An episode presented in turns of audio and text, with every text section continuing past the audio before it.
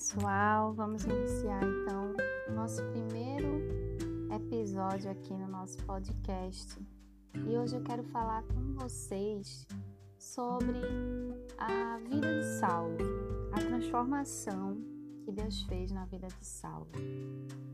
É, lá em Atos capítulo 9, versículo 1 e 2, diz assim: Saulo respirando ainda ameaças e morte contra os discípulos do Senhor, dirigiu-se ao sumo sacerdote e lhe pediu cartas para as sinagogas de Damasco, a fim de que, caso achasse alguns que eram do caminho, assim homens como mulheres, os levasse presos para Jerusalém.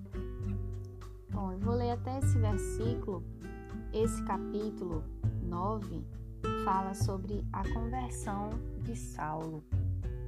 Saulo é, foi um homem né, criado na lei judaica, é, cresceu né, na cidade de Tarso, teve um professor, né, um bom professor do Velho Testamento, né, que foi o Gamaliel, que ensinou todas as leis e todos os rituais judaicos ali ao Saulo. E Saulo, quando ele se tornou adulto, ele tornou-se um fariseu, né?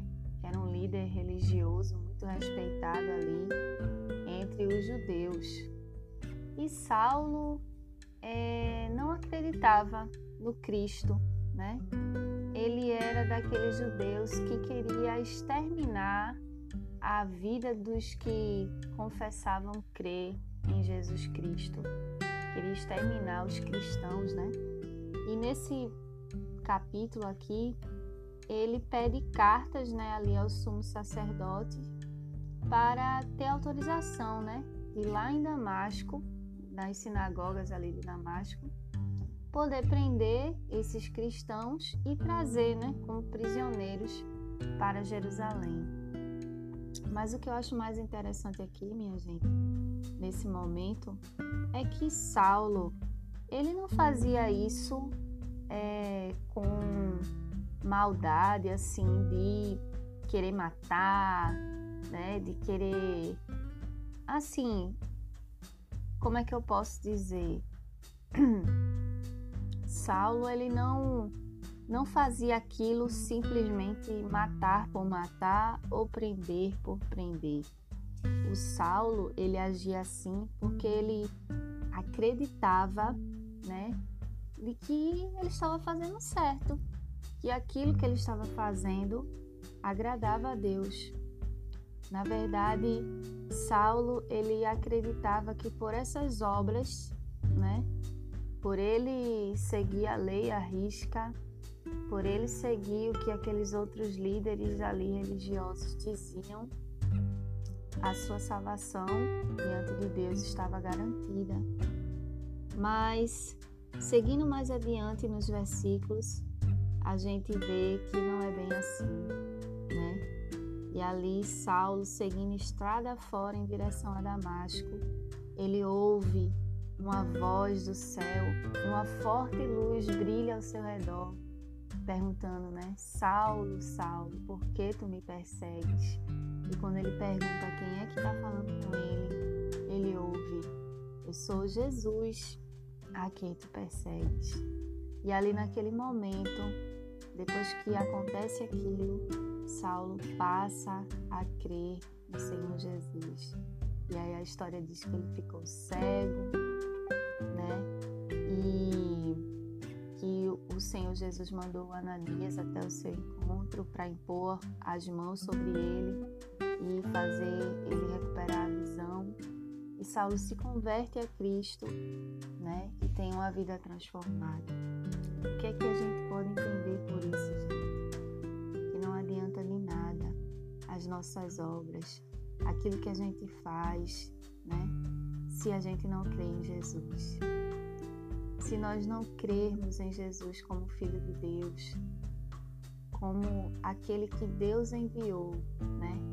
Para se sacrificar por nós, para morrer em nosso lugar, né? para remir os nossos pecados e que ele ressuscitou, que agora ele está ao lado do Pai, né? E que ele voltará para buscar os seus. Se nós não crermos nisso, então tudo que a gente está fazendo é. Se nós não crermos em Jesus Cristo, tudo que estamos fazendo é vão. Pois a salvação só há por meio de Jesus Cristo. A Bíblia diz que todos pecaram e carecem da glória de Deus. E diz também que o salário do pecado é a morte. Se nós permanecermos no nosso pecado, nós teremos nós seremos separados eternamente de Deus, teremos a morte eterna, né? Mas se nós crermos em Jesus Cristo, nós crermos no sacrifício de Cristo, nós seremos transformados assim como Paulo, como Saulo, né? E novamente nós teremos paz com Deus. O que eu gostaria de deixar para vocês é isso. Não adianta de nada fazer tantas coisas, é, se dedicar a tantas atividades, seguir rituais religiosos, fazer coisas que sacrificam o nosso corpo, se a gente não crê em Jesus, se a gente não crê no sacrifício de Cristo por nós na cruz. Creia no Senhor Jesus e serás salvo tu e a tua casa, que juntamente crê no Senhor Jesus contigo. Amém? Que vocês possam ter um dia de paz e meditar nisso. Meditar nesse tão grande amor de Jesus por nós, ao ponto de se entregar por nós quando nós ainda éramos pecadores.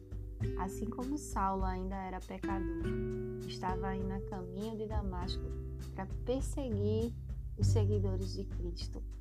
Mas Cristo, que amava Saulo, se revelou a ele, transformou a vida dele e de um perseguidor, ele tornou-se um pregador da palavra de Deus, anunciando que Jesus era o Cristo deixando aqueles judeus ali todos admirados e espantados.